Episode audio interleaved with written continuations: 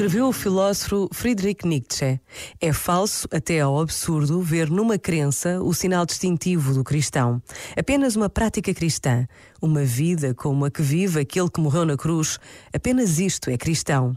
Ainda hoje, uma vida assim é possível, para certos homens é até necessária. O autêntico e originário cristianismo será possível em todos os tempos. Não uma crença, mas antes um fazer. Sobretudo, um não fazer muitas coisas. Um ser diferente. Este momento está disponível em podcast no site e na app da RGF.